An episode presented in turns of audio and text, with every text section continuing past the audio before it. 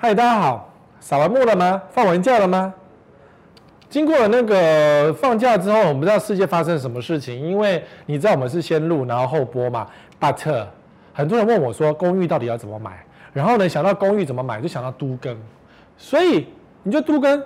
就会有一些期待，就是说你买个老公寓，然后等着，然后先住住了几年，然后等到那个都更，我就大赚一票；或者是说你今天是为了要大赚一票，就买了一个都更；或者是你家就是老公寓，然后呢，你就是想要期待都更来大赚，也没有讲大赚一票，改建。好，今天讲的就是一些比较实用的东西，虽然可能呃你们比较期待是那种什么区，呃哪个地方有折扣，然后什么哪个建商比较黑心，或是房子怎么买。你们会期待这样，可是我觉得公寓啊，目前台湾也是主流的房子。很多人是因为这样子买公寓，或是说很多人家里住公寓，然后发生了一些事情，你该不该期待都更呢？首先呢，老公寓呢就是会想这件事叫做都更或者危老，因为常常看到报章杂志讲说，哎呀，都更赶快弄啊，哎呀，危老赶快弄啊。什么是都更？什么是危老？差别在哪里？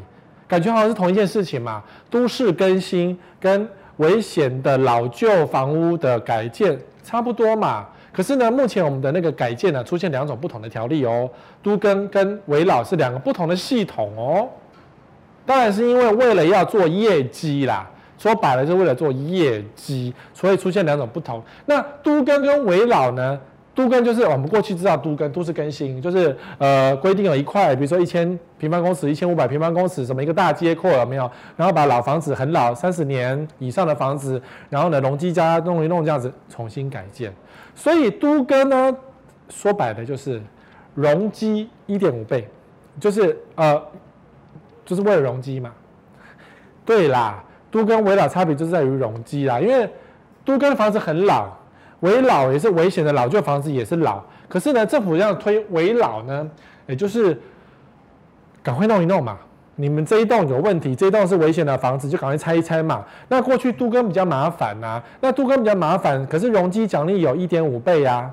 然后危险老公寓这范围比较小啊，那如果一点一点五倍不是跟一根柱子一样吗？不行，对不对？然后好一点三倍好，所以差别就在于一点五、一点三。围老呢，比如说小东西我们就不要讲，比如说同意户百分之百不限大小，可以合并什么的，然后什么就哦赶快申请，然后就容积就奖励之类的，差别就在于围老呢就是一点三倍，都更呢一点五倍。好，它这个，那你听到这件事情，你就觉得啊，那死威哥，我干嘛做围老？我度一点五倍不抢吗？我抢一点三干什么？对呀、所以为什么围老不是很常做？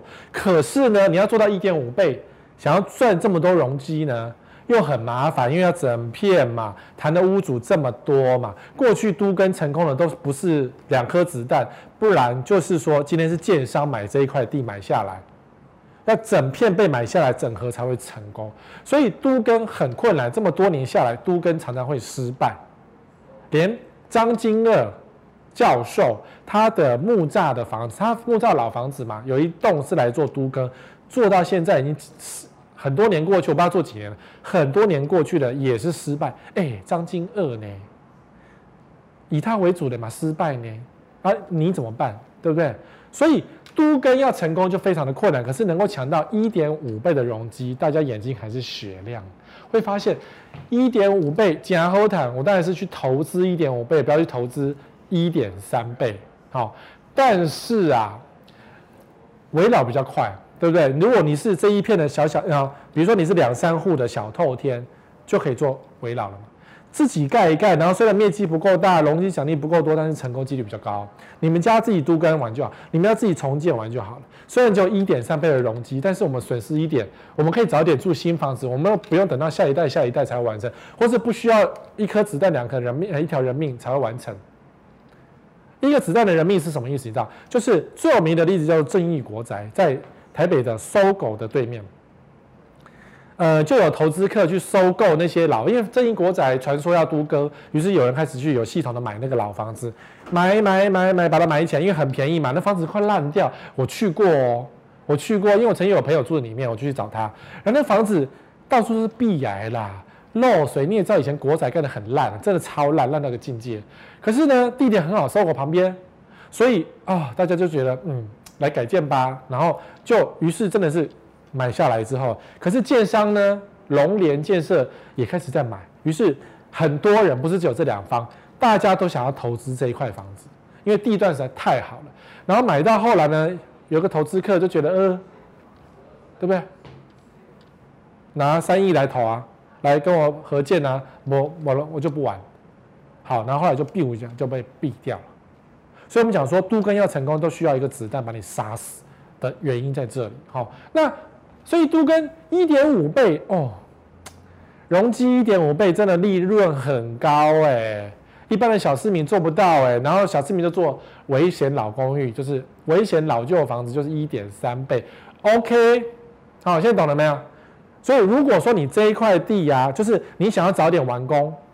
老房子想早点完工，你就走危老。然后如果你有命可以等，你不差这一点钱，但别人可能会差这一点钱。就是你们这一片呢、如果觉得无所谓，想多赚一点，就走都更。好，所以都更跟危老这个条例讲了老半天，获利的是谁？不是你们，不是住老公寓的所有的人，而是建商跟财团。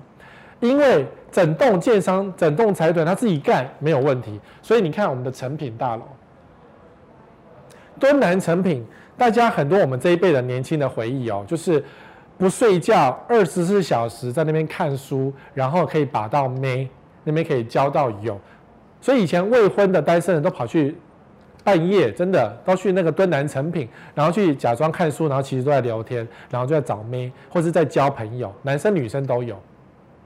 好，你要把帅哥、把妹都在敦南成品里面。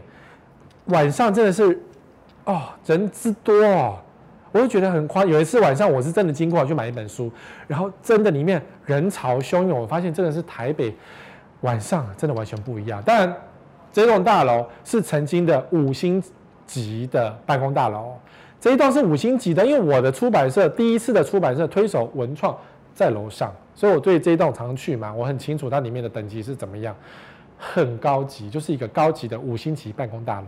然后突然间，因为超过三十年了，然后有都更嘛，所以人家华丽转身啊，对不对？什么租金上看，本来是本来是只有十几层楼的，整栋大楼变成二十八楼，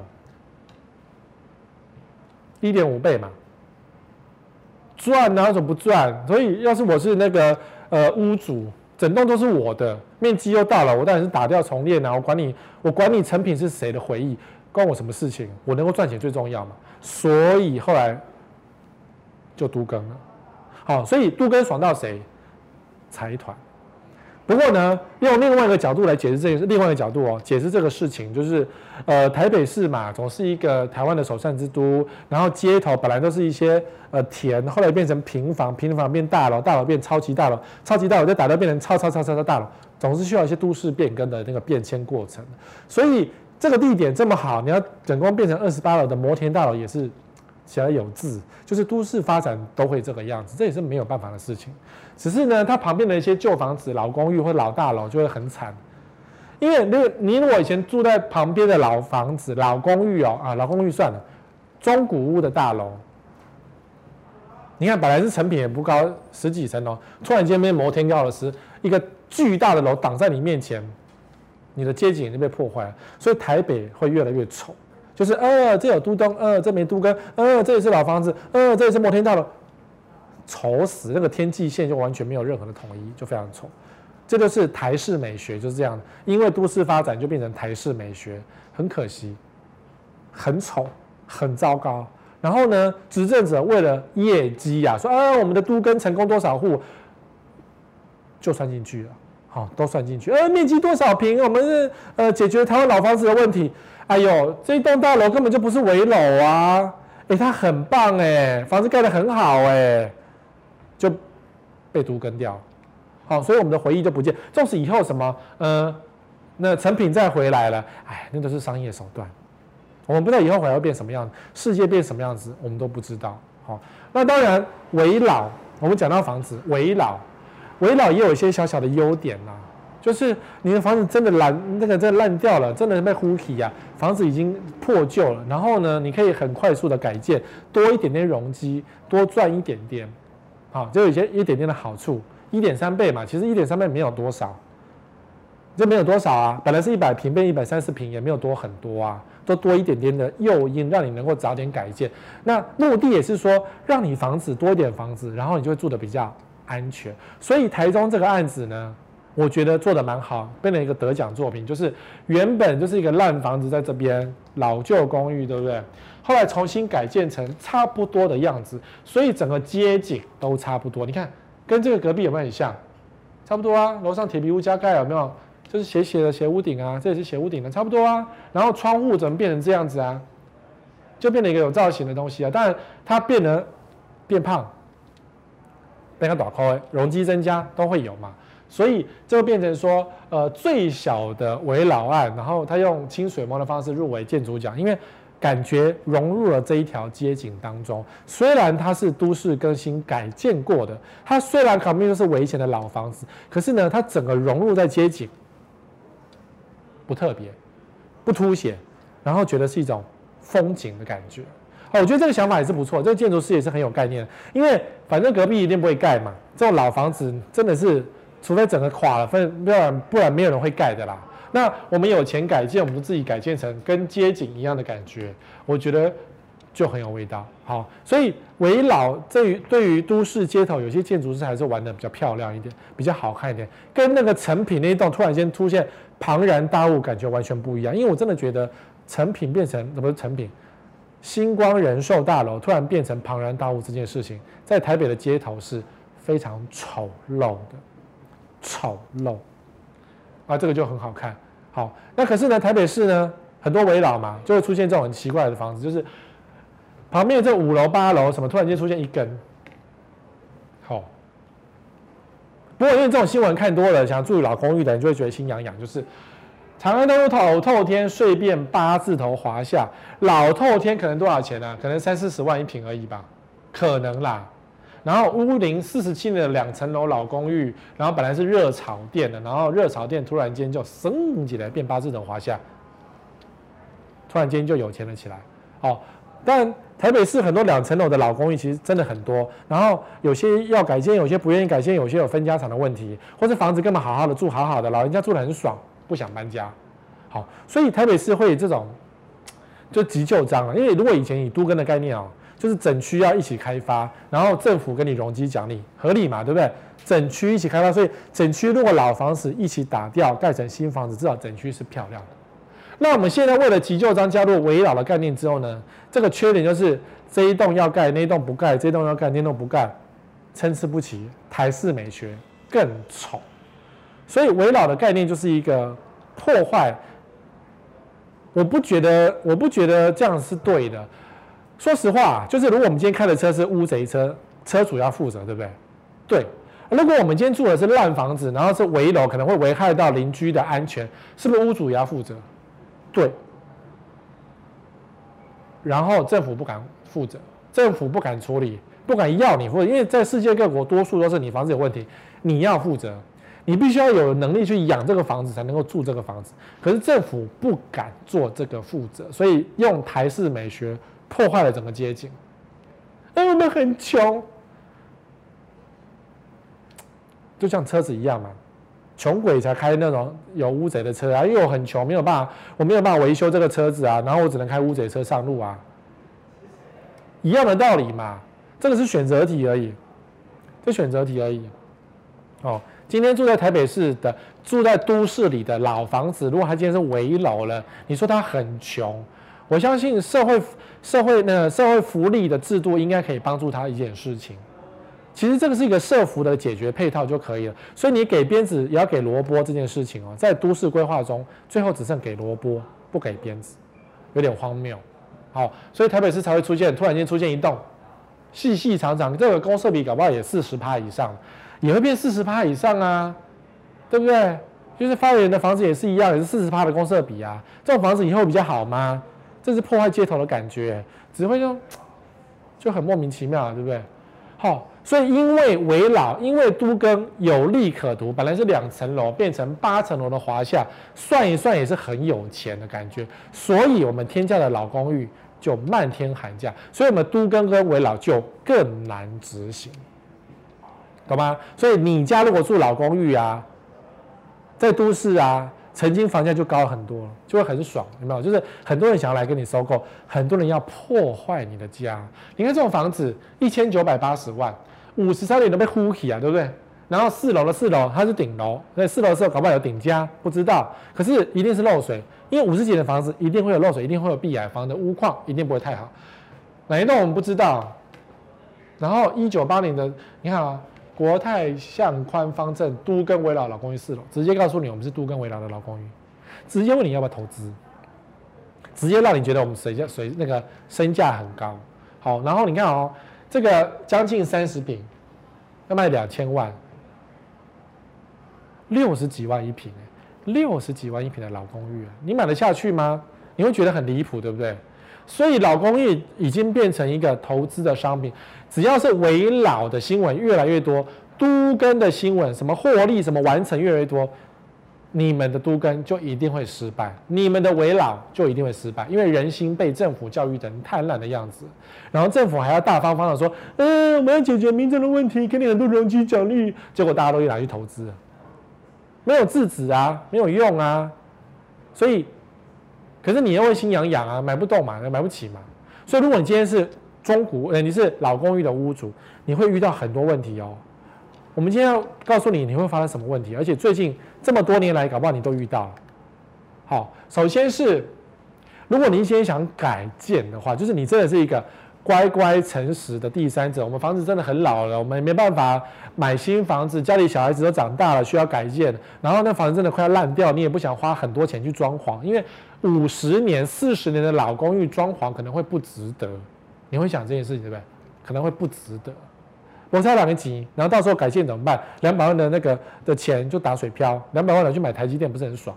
你会这样想对不对？好，所以如果你想改建的话呢，要一户一户询问，共同一户一户哦，没有自动执行的事情哦，每一户楼上楼下邻居都要问哦。这一栋的，比如说你是四楼的老公寓，那就是八户嘛，一人一边嘛，一户一户去问，然后记得不要大声嚷嚷，而且至少要存。你要成立一个群组，然后把所有的讯息讯息都公开的抛在这上面，一户一户询问共同改建的意愿，不是为了赚钱，只是为了要改善你的环境，因为你的房子真的烂到快要坏掉，住在里面很危险，很危险。你可以请银行，因为这个件事情是说，如果你要改建的话，不一定全额让你自己出，你可以找银行贷款，算一下，搞不好比较划算，然后至少为了安全，然后你自己找建筑师跟营造商自己干。并不困难的，你可以从找建筑师开始。你觉得这个年轻人很有机会，然后建筑师帮你送照，帮你做，你自己做建商，好，或者是您今天找建商合作兴建。合作兴建什么意思？就建商是将本求利的单位。如果你跟他讲，我这里是危老，他可能没有利润，他就不想做。你看四楼变六楼，一点三倍嘛，四楼变六楼，如果不做容积一物的话，六楼。有什么好赚？赚两层楼，不是没这么好赚。所以，如果你懒得做，你实在不会做的话，你也可以委托建商帮你做，你付点预算给他，他帮你做管理费，他帮你出管理费。坊间有这样子的一个建商，就是专门做都更的，专门做改建的，他会有建筑师，他会有营造商来帮你做。有这样的建商有，然后你付他管理费，好，他赚管理费就因为这个房子盖好是你们的，他赚管理费，或是他跟你合建，他赚两层楼。然后拿去卖掉赚一点点，有些人会赚这个钱，好，你可以找合作新建。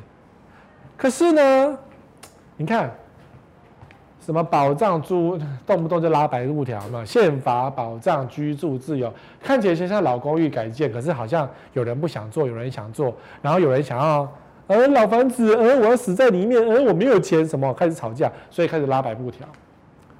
好，都跟。危老都遇到这样的情况。如果你觉得你的老房子真的很麻烦，因为遇到这样的情况，有人入侵的，不管是自住客还是投资客入侵的，因为只要入侵了就不成功。好，你的投、你的都更危老就很难成功，那你就卖掉。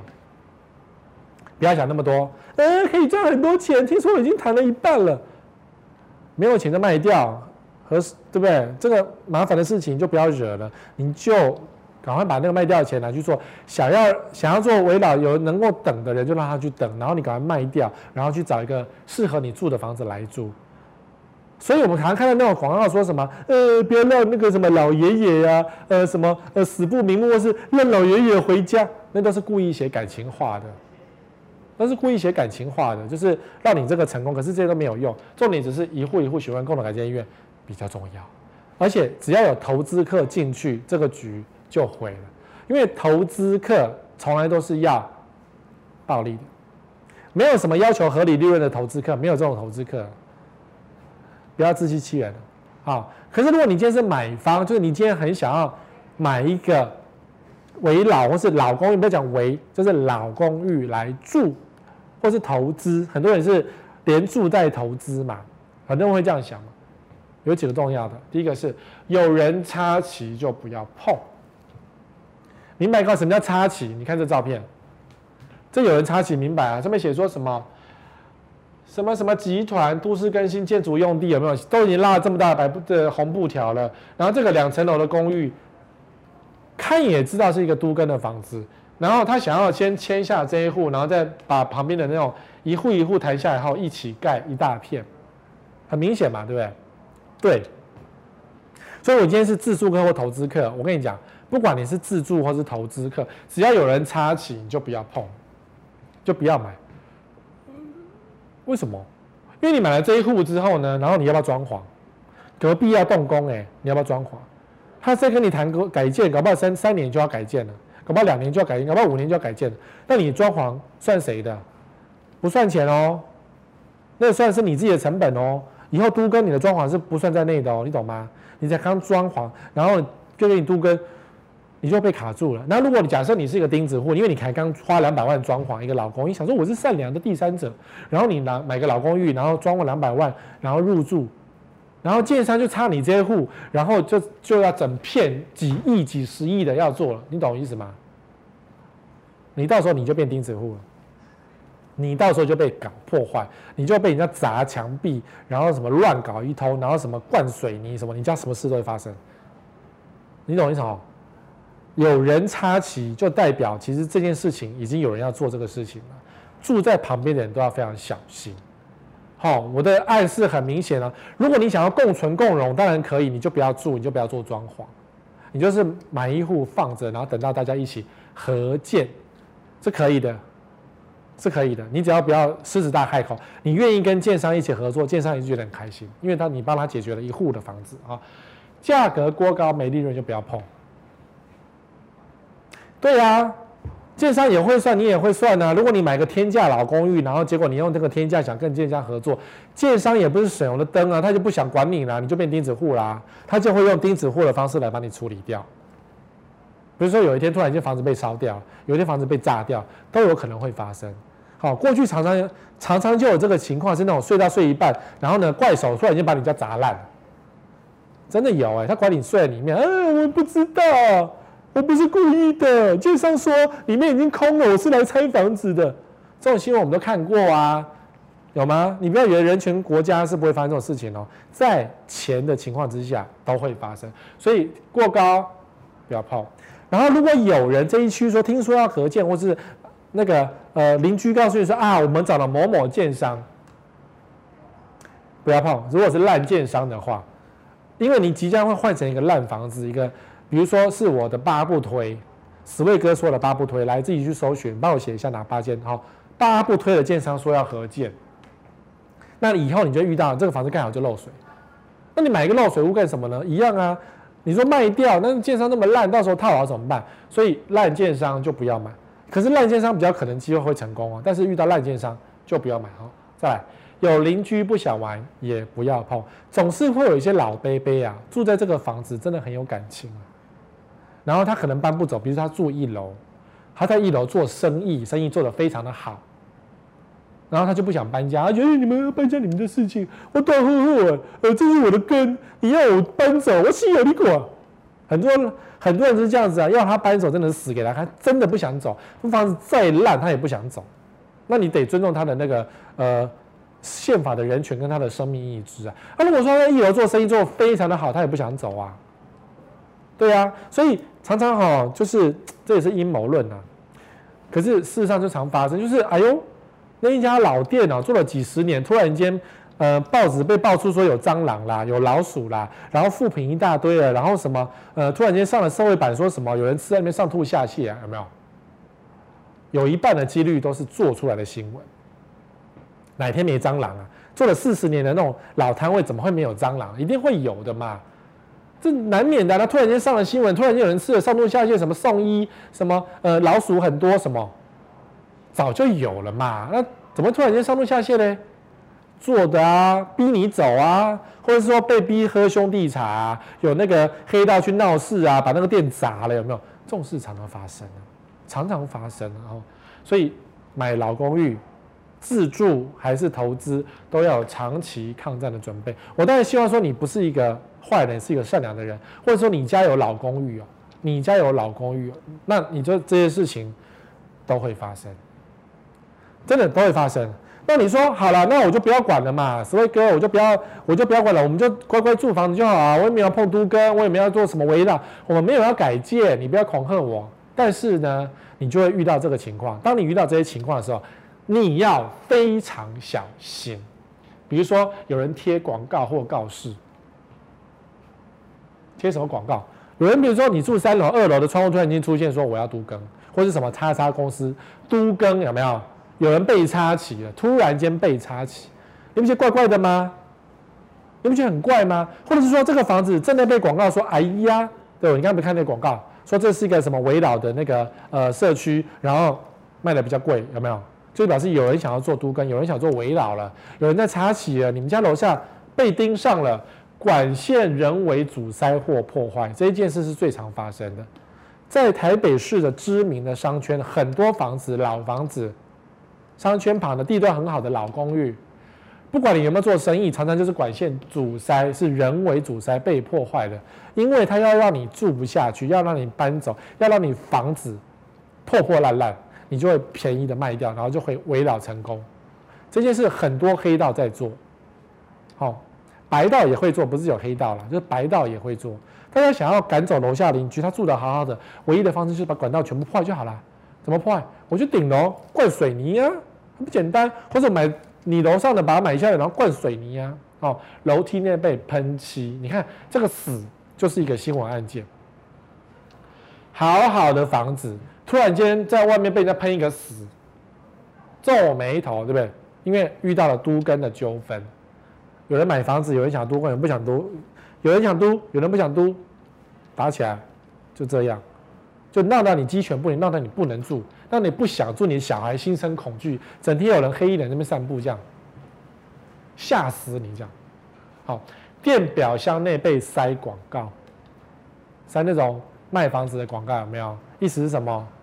金美美啦，电表箱哎、公寓的电表箱是要进去才有的耶。然后那个电表不是一格一格一个洞吗？一个一个一个圈吗？一个一个表吗？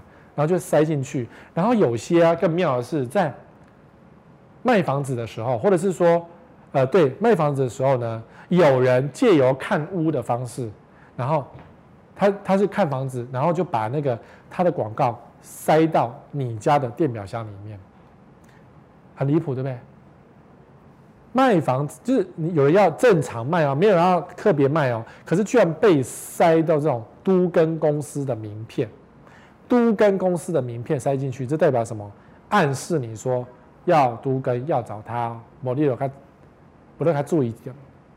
你若找别人，你有戏之类的哈。八大行业入侵某层楼，其实通常八大行业要进的是比较。单纯的地方啊，可是如果说八大行业突然间入侵到了老公寓，比如说老公寓的三楼有人在做一楼一凤，怪怪对不对？感觉好像比较好逃避警方的逃的追缉，可是呢，这也代表说有可能他要做都更，然后先租给别人做一楼一凤，就是他买下来之后呢，空着嘛，因为他要做都更嘛，然后呢没事做，不知道怎么办，只好。租给人家做一楼一凤，可以多赚多少赚一点钱，好，所以你如果出现了这样的事情，你们家的老公寓有危险，要小心。好，那老公寓可以买来自住吗？这时候说史威哥，那那我买公寓住啊，因为没有钱嘛。你把杜哥讲的那么恐怖，把危老讲那么恐怖，可是我想要住怎么办？我来告诉你，老公寓怎么买？因为很多人想要知道老公寓怎么买，其实杜根就是那些学问而已啦。至于找什么建商，找什么那个都是小事情。围老是一样啊，整栋能够成功就成功了，整栋失败就失败，所以要花点时间，然后每个人都做好联络，你就会成功。围老并不难，重点是全部都要做，要知道哈。所以你想要做都跟，想做围老，其实就是这样而已，其他就是在沟通的过程。那不如我们来告诉你们，什么叫好公寓吧。啊，好公寓就是公设比低，地点好，因为你没有钱买新房子，还是买老公寓。老公寓的地点超好，公设比超低，那种十趴有没有？只有分一个楼梯，有些老公寓还有那种可以补灯的耶。因为以前的那个什么阳台不登记，后来可以补灯，或是什么楼梯没登记，后来可以补灯。补灯有平数的价差可以赚，有些房东专门赚这种补灯的价差，还蛮好赚的哦。管理费没有。很低啦，你洗洗楼梯嘛，洗洗水塔嘛，偶尔油漆一下，总是需要一点点的管理费哈。外推很方便呐，你哪个楼梯、哪个公寓不外推啊？哪个公寓不盖顶楼加盖啊？没有没人在管呐、所以方便。然后最后是地震倒的少，很多人担心说老公寓很老了，结构上有没有安全？其实三四十年的房子啊，在过去的九二一、三三一地震都倒的很少。因为以前盖房子比较叫梯杠来盖，然后现在的建商乱盖一通，现在的建商乱盖一通，新房子盖的才完工就漏水，你觉得盖的比老公寓好吗？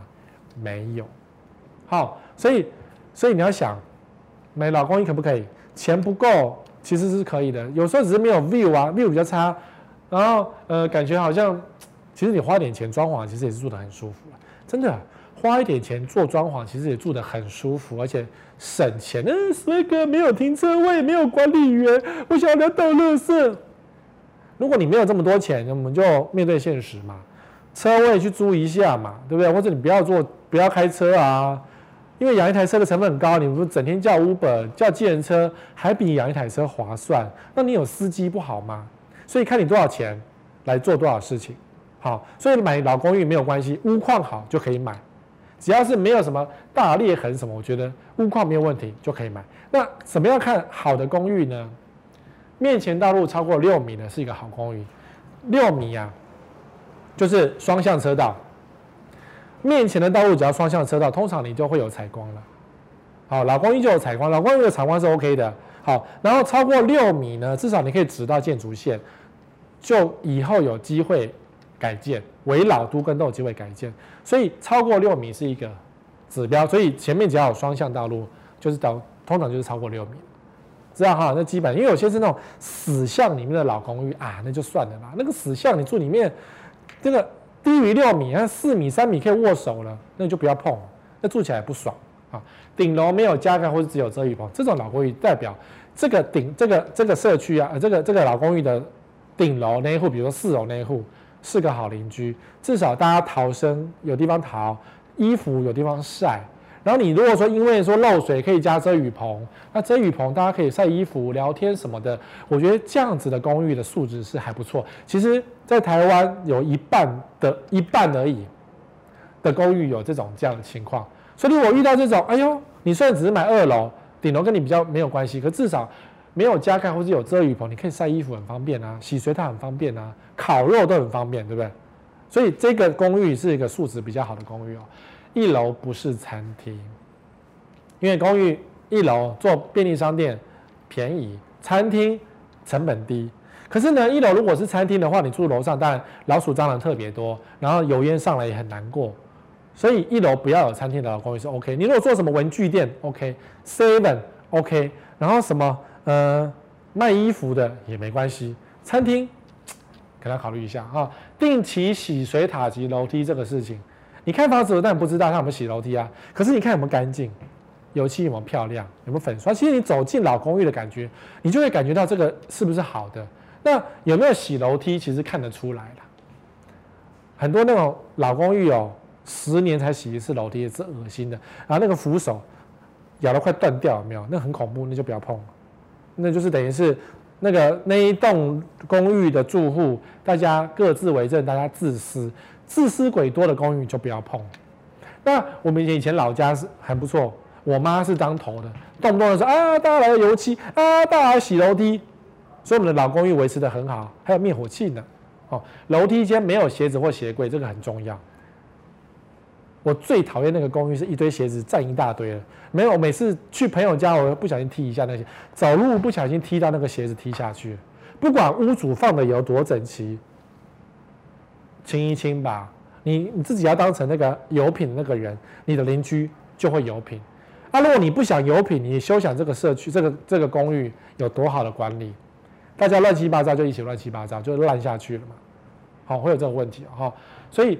楼梯间没有鞋子或鞋柜，你就看公寓的时候，你如果看二楼，记得爬上去看四楼、五楼、顶楼都要看，那你就可以确定楼梯间有没有鞋子，至少水准要整齐一点。好，如果你是那种贪心鬼，那你就要找那种有鞋子、有鞋柜的，因为大家都可以摆鞋柜，那就大家一起烂下去没有关系哈。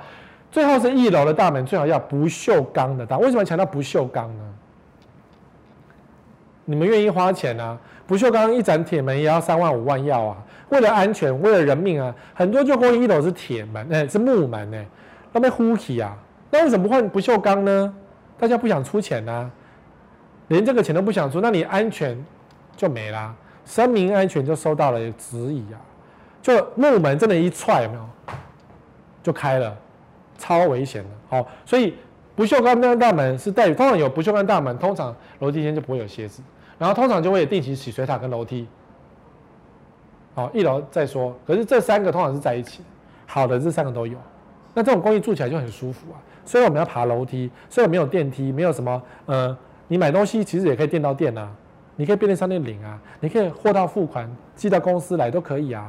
那可是这样住起来至少是安全舒服的，好，所以老公寓是这样子买的。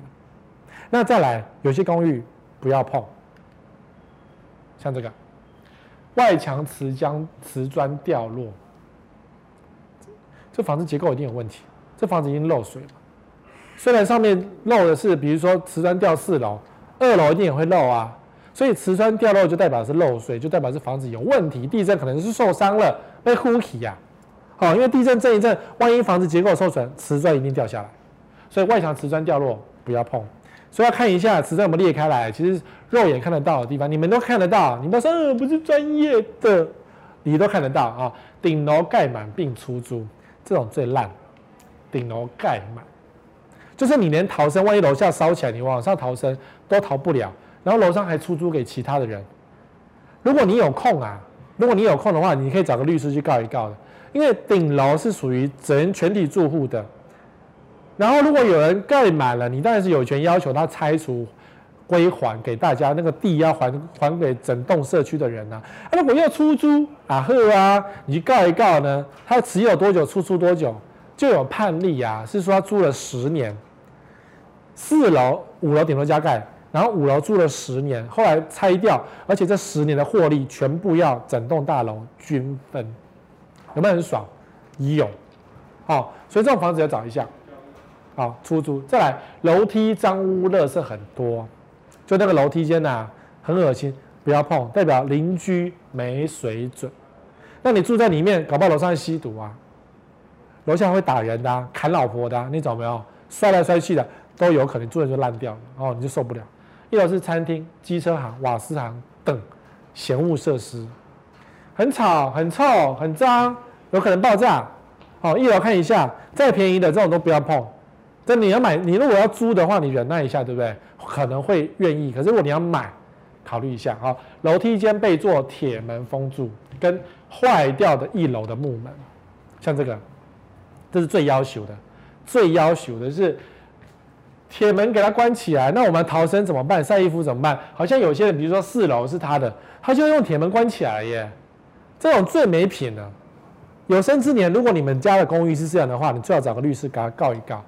因为万一哪一天烧起来的话，你就死定了，你逃生无门。然后凭什么他楼梯是他的？哎，我帮你扫没有关系，因为安全，没有这回事。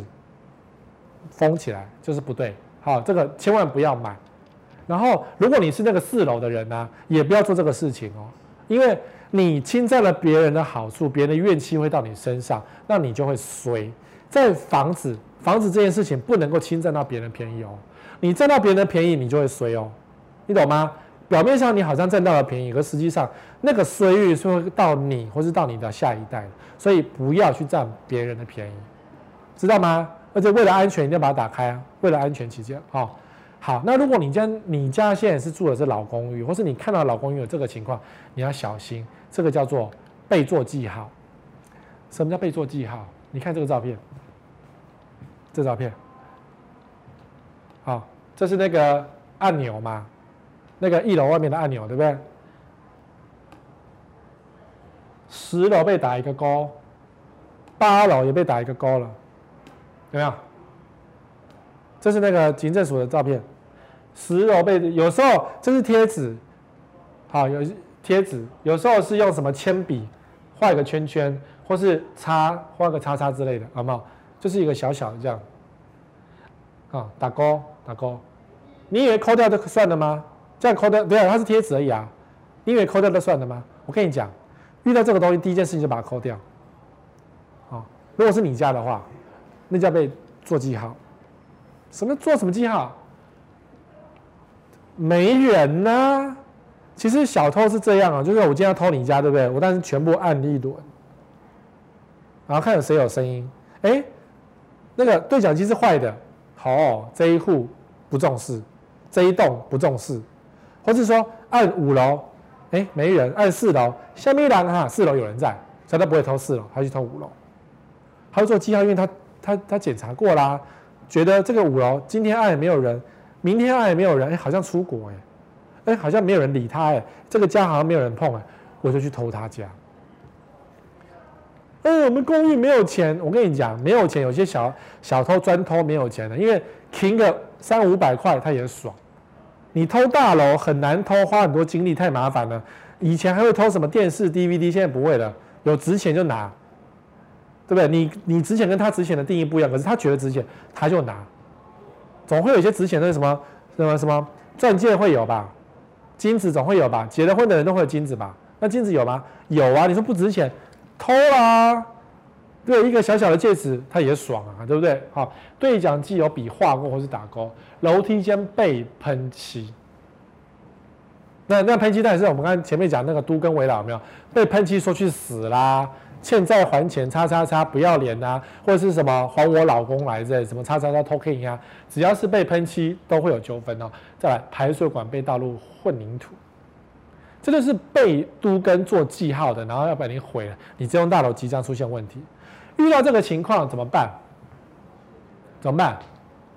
好，装监视器，在取得全部公寓的人的同意哦。进出门口前面装个监视器，并且有手机 IP 可以直接看的。只要有监视器，就至少警民合作可以抓出歹徒嘛。然后屋顶层就是谁在灌浆就装监视器。那当然这个时候黑道会说，那黑道是某一户嘛，或是他的经已经入侵这一户，他已经自然不愿意出钱了。那问他为什么不要出钱？发生什么事情？抽丝剥茧找出谁害你们这一家的人。因为害人要被抓到啊，然后或者是请里长，拜托里长帮忙，因为里长公家有机会装监视器嘛，装在能够经过这一条马路上，你要记得去报警，说我们这边有歹徒入侵，装监视器，请公家单位帮你们装监视器，至少抓出谁在搞鬼。因为过去我有我有听过这样的情况，是说有人被都哥要做记号，房子要被毁。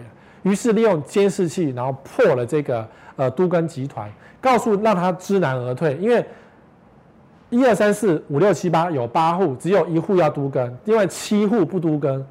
对他来讲，他要弄这个也很麻烦，你懂吗？他弄七户累死了，他搞得弄不下来，弄不下来知难而退都卖他的房子卖一卖就卖掉，所以要想办法让他知难而退，你就可以安全的度过这个危机。好，必须要整栋大楼都团结哦，你懂吗？如果你被这样子做的话，一定要赶快报警，赶快装监视器，想办法装监视器，跟想办法跟对方让对方知难而退。你要告诉他说，我们这个不要都更，不要过来，你来这边投资都更会失败什么等等，好好的跟他沟通。好，啊，买老公寓啊，如果要自住，自住的话，不要忘记这件事情。采光通风啊，因为很多人买老公寓就想说，哎呀，我们自就近随便住就好，不是。采光通风还是一个房子最重要的东西，纵使你可以经过改建、经过什么改装，采光通风才是最重要，因为你要自住嘛，最重要采光通风，然后隐私就会注意到，因为有采光有通风，隐私就好一点。如果采光烂就不行，好，因为因为太近了，像中永和很多房子贴的非常近，可以握手的，那个都很糟糕。有没有听过内裤被偷走的？好，居住安全，因为采光通风很差。安全就不好，人家爬上来，爬上来就可以偷东西。你不要以为公寓没东西好偷哎，你家 notebook 是不是可以偷？可以啊，你今天买 iPhone 十二是不是可以偷？可以呀、啊，里面照片有些激情的，我拿去网络丢丢可不可以？可以呀、啊，好，后面隐私性。为什么讲这个呢？因为可能顾到前面的前面的台风通风顾顾到了，后向隐私就不好。所以真的可以借这样有握手的地方，那就很糟糕了。所以采光通风，记得前面后面都要顾。如果后面可以到握手了，就不要碰。我们讲说内裤被偷走了，不是一个笑话，而是真的有新闻，是他挂在上面的内裤，后阳台内裤被隔壁邻居偷走了。那怎么办呢？有一个方式，就是这这样很讲很糟糕，对不对？你去下载很丑的老欧巴上的照片。贴在墙壁说：“这个是他的内裤。”这样蛮奇怪，对不对？那如果我去住呢？啊，就找一个很丑的欧丽桑，这是我的内裤。结果你是性感内裤，对我是变态。我想邻居照偷啦，因为邻居会看说我谁出来收衣服嘛，所以他也知道说这些屋主长得漂亮还是长得丑啊，长得帅还是长得糟糕啊，对不对？所以太近的。实在不行，那当然有人就是这样子啊，就是后阳台用那个透明的那个亚克力板，没有整个四周封一圈，就是就是你懂吗？就是不要让人家伸手过去。有人是这样做的，可是我也听过这样的情况，是那个亚克力板被挖一个洞，然后手伸进去，然后人家内裤被偷走。隔壁邻居超变态，他拿那个内裤来打手枪也爽，你懂吗？拿去卖，怪怪的。好，所以。后面的隐私性很重要，不要前面顾到，后面没顾到，完蛋，哦，完蛋！热水器跟冷气主机是一个老公寓，一个大家很容易被忘记的事情。看这个，这个是一个后巷一楼，对不对？很多人家的后巷都是这样，因为最近啊，新北市为了要接地下水道，其实很多一楼终于被打开，以前全部都是外推外推，全部堵住了。现在台北市。几乎都打开了，新北市也渐渐打开，然后你会发现，哦，原来大家的后巷都长这样哎，好恐怖哦！我们都是这样子呼吸过来的，然后没死都已经万幸哎。然后你发现，冷气互相打，有没有？大家都这样过日子了嘛？你吹冷气，隔壁吹冷气，大家在这边呼吸到那种彼此的臭气，或是整个热象很恐怖，就是大家互相吹来吹去。然后有人在那边洗澡，然后瓦斯。二氧化碳或是那种被吸进去，然后你就觉得为什么我越睡越累？为什么我开个冷气都闻到瓦斯味？因为你的瓦斯，你的窗型冷气会把后面的气吸进来，因为窗型它的循环系统是可以吸气的嘛。窗型哦，啊，如果你是分离式就还好，因为分离式没有吸气的功能，你顶多只是在房间里自己吸自己的臭气而已啊。所以，因为后巷你要注意哦，冷气跟热水器的观念就是你的冷气装好，你可能会吸到别人家热水器，或者别人家热水器会吸到人家冷气，就是有后巷要特别注意。好，后巷是一个大家常常会忘记的事情，后巷很重要哎。可是我家以前老公寓是这样，哎呀，我们家老公寓后巷蛮好的，非常远。我们有时候小时候会偷看邻居洗澡，你有没有做过？哎，谁不会做啊？对不对？就是你站在后面阳台，然后看到，诶，他的厕所。那个窗户亮灯了哦，在里面洗澡，吼吼，你看得到这个事情，所以你在洗澡，别人也看得到这个事情，所以常常那个浴室的那个窗户啊，就变成毛玻璃，就是哎好亮灯了，有隐隐约约的人影在洗澡，对，大家小时候都蛮很会做这种奇怪的幻想，阿仔也会做这种幻想，哦，所以留意后巷发生什么事情是很重要的。再来，钢筋外露。老公寓只要看到有钢筋外露，通常是什么？不一定是海砂屋哦，但如果是海砂屋，那钢筋一定外露。对，有时候保护层做再差，然后那房子会糊起来。虽然它已经曾经粉刷过了，可是你看到有钢筋外露一根，有没有怪怪的东西？只要是看到钢筋，这结构可能都不太好，就不要去买。纵使它没有很老，也不要买。因为我以前住过新店的山区那个房子，它已经到了钢筋外露的情况。那钢筋外露，它并不是海砂屋，可是它是保护层太差，因为它盖的那一年。是属于股票大涨的那一年，就是第一次股票上万点的那一年。然后那一年呢，因为股票上万点，所以建商乱盖房，因为房子预售一下卖光光了，所以它的钢筋跟钢筋哦，然后跟那个钢筋混凝土太靠近，所以等于是钢筋一下子就接触到外面空气，就一下子就生锈了。所以它不是海砂屋，它不是海砂，因为海砂屋是那个氯离子过高腐蚀钢筋，然后造成钢筋生锈裂开来嘛。然后整片的整片的混凝土掉就就掉下来嘛，因为它裂开来了。好，可是如果你看到钢筋外露，任何情况看到钢钢筋外露，要小心氯离子过高。因为如果你今天是保护层太薄，那你可以再修一修、搞一搞，它就没事啦。你懂吗？保护层太薄是可以经过维修的，可是海砂屋呢就要整栋打掉。好，这两个完全不一样哦。所以看到钢筋外露，记得验一下氯离子哦。然后最后是水电管线，中古的公寓一定要换，这个也是大家不想买公寓的原因，因为整个水电管线要换的话，要花几十万，至少花几十万。那所以你会想要买新的房子啊？可是你要知道，新的公寓很有没有新公寓嘛？新的大楼华厦七楼华厦，或是新的大楼，好像水电管线比较没事，可是现在就怕漏水，怕用。呃，炉渣，不要忘记，我们有十万户的炉渣屋还没有被发现，好，还没有被发现。那老公寓呢？其实水电管子换掉之后也就还好了。那你如果怕蟑螂呢？你那个排水重新搞一下，其实透过装潢啊，老公寓是可以住得蛮舒服的。好，知道哈。所以买老公寓呢，除了本来你看大楼怎么看，公寓就怎么看之外，这些是要额外注意的。老公寓就这样啊。好，你们发现我今天越讲越短了呢？我们并没有被剪辑到哦，因为我发现一个小时太长，你们好辛苦哦。所以以后呢，我们渐渐缩短到比较浓缩四十分钟的精华，或者五十分钟的精华，希望能够让你比较专心，能够学到东西。那想知道还有什么更多关于房地产的问题，或是房地产的学问呢？随时在这一则留言告诉我，我们下个礼拜做给你看。好，同一时间再会，明天，拜拜。